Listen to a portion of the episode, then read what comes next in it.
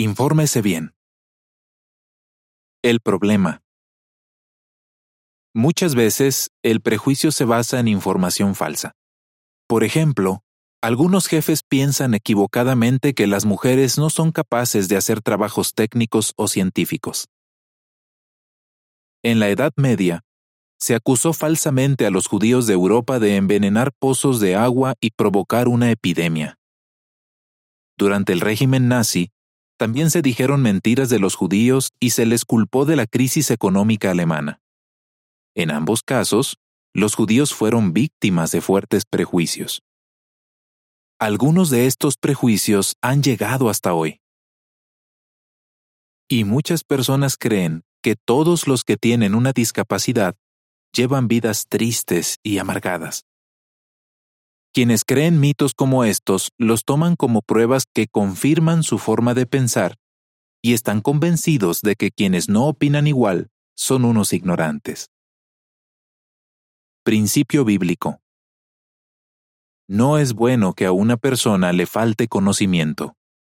Proverbios 19.2. ¿Qué significa? Si no sabemos toda la verdad, nos equivocaremos.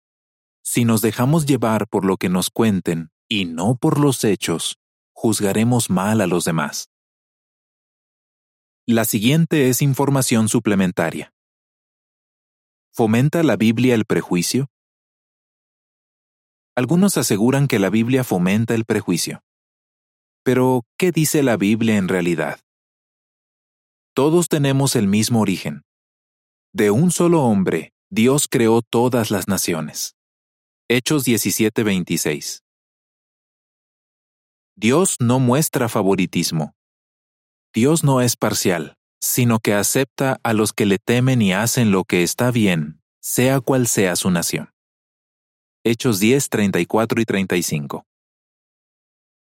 Dios se fija en cómo somos en realidad, no en la apariencia. El hombre ve lo que tiene ante los ojos, pero Jehová ve el corazón. Primero de Samuel 16:7. La nota a pie de página dice, La Biblia dice que el nombre de Dios es Jehová. Fin de la nota. De vuelta al artículo. ¿Cómo ayuda a informarse bien? Cuando conocemos realmente a las personas, no creeremos las mentiras que dicen sobre ellas. Y una vez que descubrimos que las cosas malas que nos han dicho de cierto grupo son mentira, seguramente cuestionaremos lo que nos han dicho de otros grupos. Ejemplo de la vida real. Jovitsa, sureste de Europa. Jovitsa, mencionado en el artículo anterior, creció escuchando los comentarios negativos que daban los vecinos, las noticias y la televisión sobre un grupo minoritario. Él cuenta.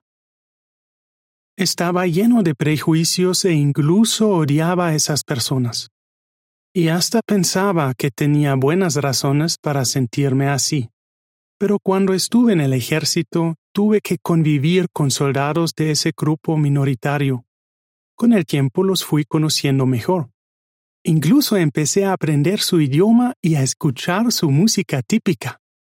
Disfrutaba estando con ellos y mi opinión sobre ellos empezó a cambiar. Pero los prejuicios podrían volver a aparecer. Por eso no escucho noticias que hablen mal de ese grupo y tampoco veo películas ni programas que se burlen de ellos. Yo sé que los prejuicios pueden transformarse en ira y odio. Lo que puede hacer. No generalice. Aunque una persona de cierto grupo tenga una característica negativa, eso no significa que todas la tengan. Admita que usted no lo sabe todo sobre los demás. Y use fuentes confiables para informarse. Vencieron el odio. ¿Qué ayudó a un árabe y a un judío a superar sus prejuicios? Vea el video ¿Cuándo vencerá el amor leal al odio? Lo encontrará en jw.org. Fin del artículo.